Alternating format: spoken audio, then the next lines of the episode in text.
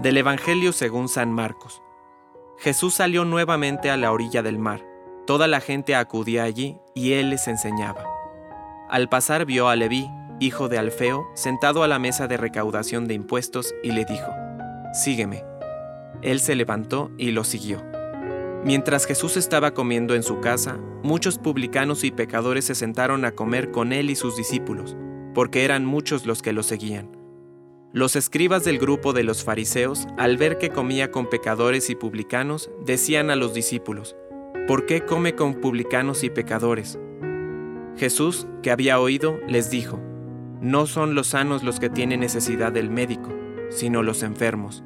Yo no he venido a llamar a los justos, sino a los pecadores. Palabra de Dios. Compártelo, viralicemos juntos el Evangelio. Permite que el Espíritu Santo encienda tu corazón.